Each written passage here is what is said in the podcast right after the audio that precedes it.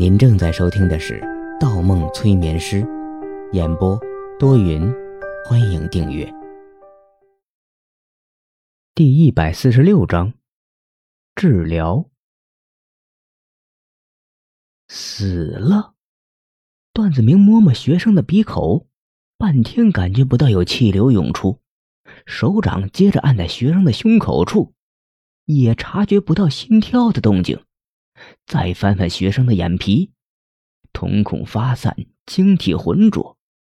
他愣住了，周围刹那间变得异常安静起来，仿佛整个世界停止了运转。他低下头，学生的身下还在不停的渗出鲜血，鲜血漫过他的鞋底，漫过他脚下石砖的缝隙。漫过石砖缝隙中的矮草，如同一条小溪将它包围。目光所及之处，似乎都变成了红色。放过我，放过我！我妈病了，我不能死，不能死！我要照顾我妈，求你放过我！整个世界，周围、耳边、脑海中，只剩下一个声音。那个学生啼哭的声音。段子明转转头，学生的嘴唇一点都没有动，但那个声音却越来越大。声音似乎是从他的心底一圈一圈震荡而出的，满脑子里全是学生刚才倒地呼喊的画面。他捂住额头，看看手中的手枪，思绪混乱起来。杀死了一个学生，可我只是想防止他逃跑而已。他带着枪，他打死了东子，他可能还会打伤更多的人。我没有错，没有做错。打死东子的不是他，是另外一个人，是个穿花格子衬衣的小青年。他涉黑的目的只是能获得更多的钱给他的母亲治病。他还是一个学生。他还有改过的机会，而我又杀死了他。哎，为什么会想到又？我怎么知道打死东子的不是他？我怎么知道如此多的信息？他死了，他母亲也死了，他家里只剩下一个老人了。是我害了他，害了他母亲，害了他全家。他母亲什么时候死的？怎么我什么都知道？我在哪儿？段子明抓起头发，仍然无法排除脑海中涌出的记忆，涌出的声音。正是此时，前方忽然出现一道光，一道白光，不，不是光，是一个人影，是个白衣男人。他抬起头，认出了来人，莫哥。方墨走到他面前。径直伸出一只手指，点在段子明的额头中心。段子明只感觉一丝凉气渗入了头顶，顺着脊柱贯彻进他的身体里。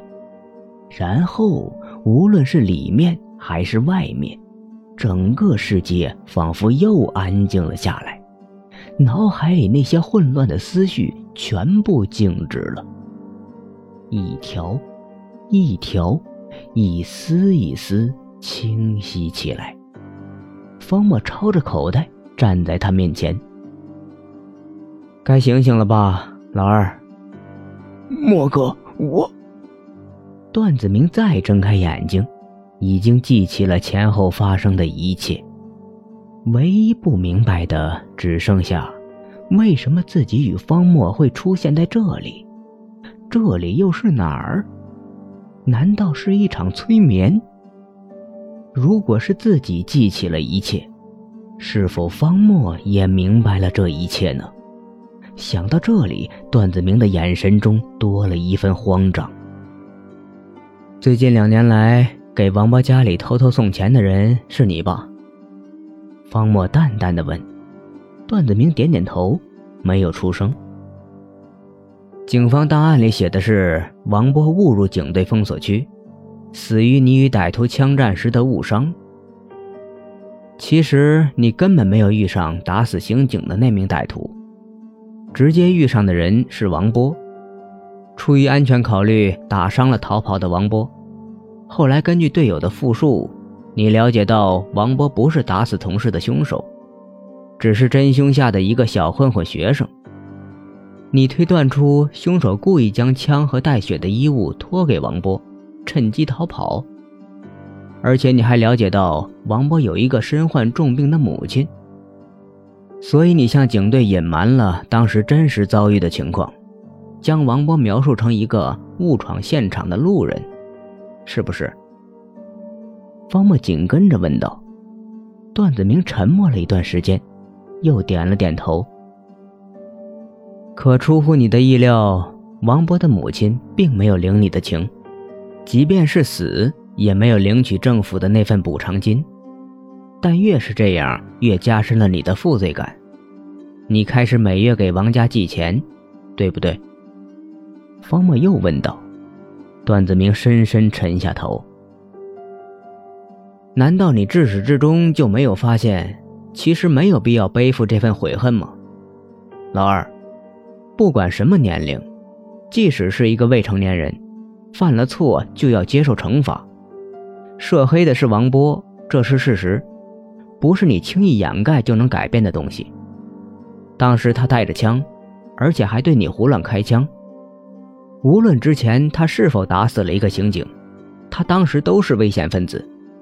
巷子复杂，以他对巷子的了解，如果你不开枪，很有可能甩掉你。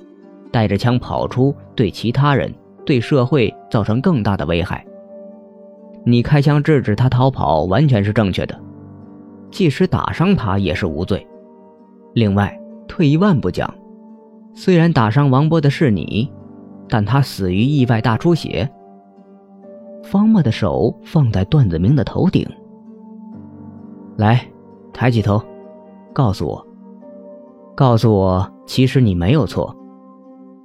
段子明摇摇头，肩膀剧烈抖动起来。我不，不，我有错，你不明白。那个学生应该有改过自新的机会，但我，我却害死了他，害死了他的母亲，害了他的全家。害死他的不是你，是他自己的选择。方墨争论道。段子明的双手不停拍打在地面，声音里带着疯癫。不，是我是我。方墨一手托起段子明的下巴，压低了声音：“老二，你还记得你是什么身份吗？你是一个人民警察，你的每一次行动不仅是对自己负责，也是对整个社会负责。当时的情况，作为警察，开枪是你最好的选择，也是唯一的选择。而且你瞄准的是对方的腿部，你没有责任。”看着我，告诉我，你没有错。方墨又用另一只手扶住段子明的头部，强制使他与段子明的目光碰撞在一起。来，跟我一起说，我没有做错，没有错。段子明全身一颤，大脑剧烈震荡起来，好像有什么东西正在逐渐侵蚀进他的意识里。面前方墨的瞳孔深邃幽深。似乎充满了一种让他无法回神的魔力，可越是看着方墨，脑海中那种被侵蚀的感觉越是严重，但他内心却在激烈的排斥这种感觉。他好疲惫，好疲惫，他快撑不住了，微微张开嘴，开始重复那句似乎本来不属于自己的语言：“我，没有。”就在最后一个字刚要说出口的时候，忽然他的脑海中传来一个声音，那种奇怪的强迫感消失了，他眨眨眼睛，头脑瞬间清醒了。而令段子明不解的是，与此同时，方墨却倒在了地上。方墨一只手捶着地面，一只手扼住自己的喉咙。表情十分痛苦。莫哥你你怎么了？段子明想去搀扶方莫却被方莫一手甩开。方莫退后几步一边忙用脑袋撞着墙壁一边自语道你是怎么怎么出来的？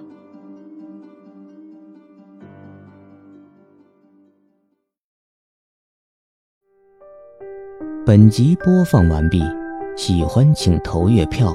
精彩继续。